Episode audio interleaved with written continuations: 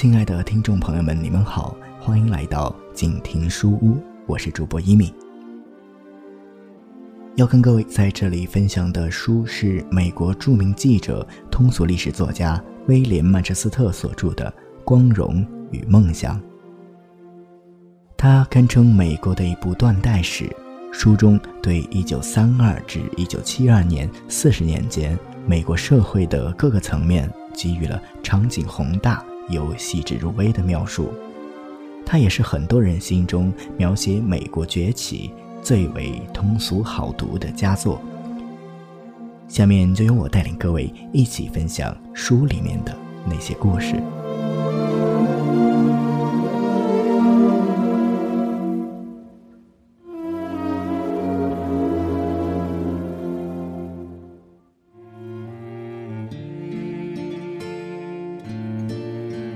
中产阶级是破落的迅速而令人痛心的。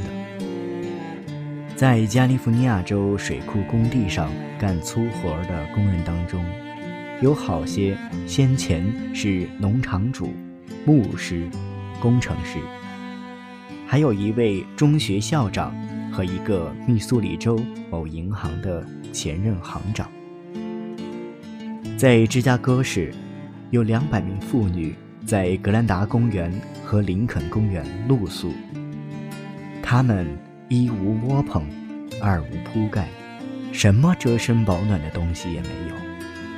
到了晚上，就躺在冰凉的地上打颤，直到第二天黎明。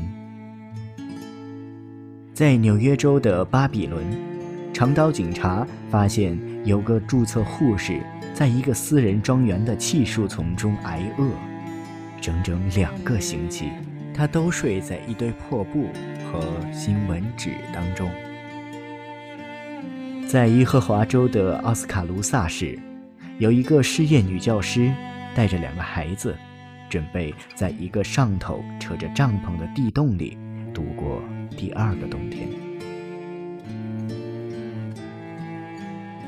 正如《纽约时报》的记者卡贝尔·菲利普斯所说：“夜间敲门讨饭的，可能几个月或者一年前在银行里爽快地签发过你的贷款，或者你所谈的报纸上写过社论，或者是某家大地产公司的副经理。”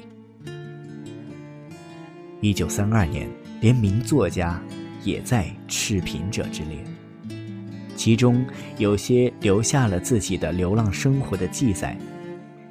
约翰斯特贝克用猪油加草木灰和盐做成肥皂来洗衣服，他连寄稿件的邮费也付不起，是代理人代付了。可是稿件却没有人要。后来他回忆说，那时的流民一想到害病就不寒而栗。生病也是要有钱才生得起的。看牙医我看不起，所以牙齿一颗颗烂掉了。斯坦贝克当时是在乡间，如在城市住下等客栈，那就更糟了。托马斯·沃尔夫常常上纽约市政厅前面的公厕，他看到人们在那里。一边蒸马桶，一边从破外衣的口袋里掏出些面包皮，或者沾着臭肉的骨头来啃。他说：“那里的流民，在经济总崩溃中，就像是破船烂木，随处漂流。其中有的是诚实而正派的中年人，他们贫穷老累，满脸皱纹。”有的是青年男子，他们满头长发，从不梳洗。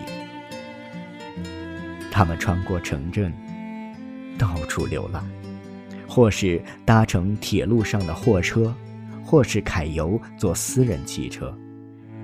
这些人都是无家可归、走投无路的美国男性公民。他们走遍了整个美国，冬天到了。才在各大城市集中起来，忍饥受饿，到处碰壁，肚子空空，前途茫茫，心烦意乱，辗转奔波，到处找工作，到处找仅能糊口的面包，可是就是没法找到。这群流离失所的人，现在来到纽约，来到这个肮脏可怕的地方，挤成一团，歇一下，暖一下。暂时不再乱闯乱跑，这种情景多么丑恶，多么令人作呕，使你感到十分难过，简直无法形容。多年以后，林丹·约翰逊的太太还记得，她丈夫在想出法子让孩子们都离开货车，正正经经地干工作的时候，曾经。多么得意的狂叫过！青年失业，到处乱跑，流民问题的严重性正在于此。在美国儿童福利局和全国旅客服务社的工作人员看来，有时好像全国的青年都在铁路上受折磨，一直到死。一九三二年。买票坐卧车的旅客只看到一两张卧铺上有人，可是躲在车厢底下和篷车里面的却数不胜数。平均每天有七百个无票坐车的人经过堪萨斯城。南太平洋铁路公司报告说，在十二个月里，管车人就从货车上。赶出了六十八万三千名这样的人。火车开了，还待在车厢底下是极其危险的。第七十二届国会的一个小组委员会开会，密苏里太平洋铁路公司密探长米切尔曾到会作证。他说，他在本子上记下，有三十八万七千三百一十三名失业的人无票坐车。其中三百三十五名因失手而伤亡，人家请他讲的详细一些。你看到人们在这种条件下旅行，对健康有什么不良后果吗？米切尔先生说道：“在冬天，健康状况是个严重的问题。衣裳单薄、体质很弱的人，天寒地冻还留在车厢外面。”这是个严重的问题，我看他们要不得肺炎才怪了。还有别的危险。四十年前，男女界限是分明的。姑娘们第一次加入流民队伍，常常女扮男装，但是他们很快就让人看穿了。比方，他们首先就没有男子那种力气和胆子，不能白天躲在涵洞里，等载运农产品的卡车一过，就跳上去抢东西。为了活命，他们只得向同路人出卖肉体。然而，一场交易通常代价只有一毛钱。为了这一毛钱，他们不但有怀孕的危险。而且最终还可能染上性病。南方各州还有另外的危险。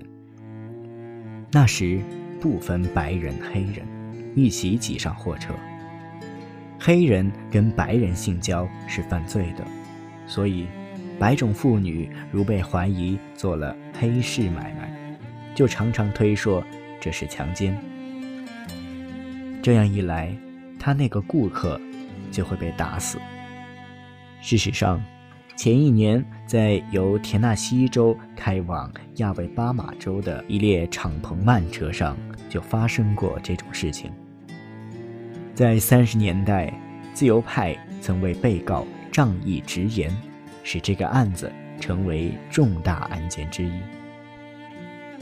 案子是九个失学的黑人青年，常常被两个犯案累累的南方白种幼稚女工指控，说他们恣意非礼，因而被判处死刑。女工当中有一个在作证时满嘴粗话，连报纸也不敢登载。此案经过无数次上诉，最高法院还是两度驳回原判。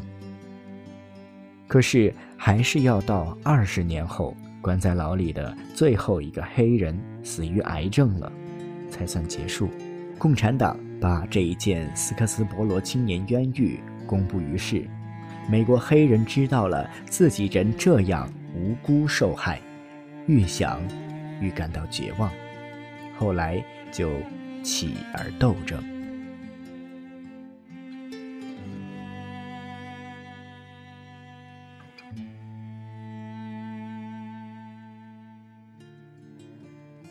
好了，今天的书就读到这里。我是主播一米，你也可以通过节目介绍中留下的新浪微博账号找到我。再次感谢你的收听，我们下期再见。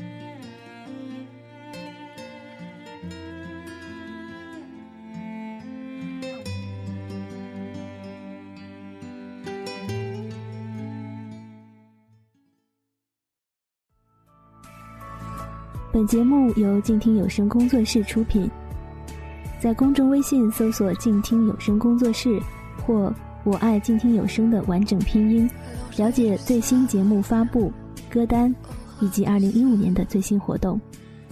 安静聆听，让心宁静，静听有声，聆听内心的声音。